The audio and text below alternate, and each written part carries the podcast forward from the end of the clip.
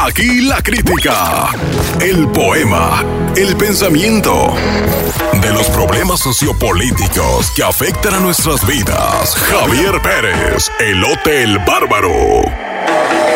El color del elote.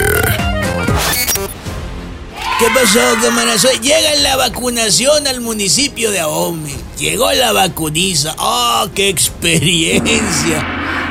El miércoles, en el centro de usos múltiples, estaba solo en la mañana. Y empezaron a aceptar a gente donde sea. Se corrió la voz y entonces sí, llegó el monstruo de mil cabezas. Imagínense a todas las personas gritando una cosa distinta al mismo tiempo. Estaba checando ahí en la app de altavoz que para Mochis van a activar la Plaza Paseo en sustitución del Salón Figlos. Qué buena idea, ¿eh? Qué bueno porque el calorón no es para menos.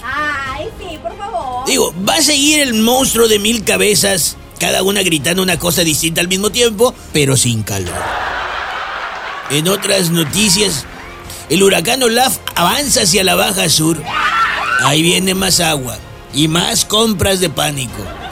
Otra oportunidad más para que el monstruo de mil cabezas haga de las suyas.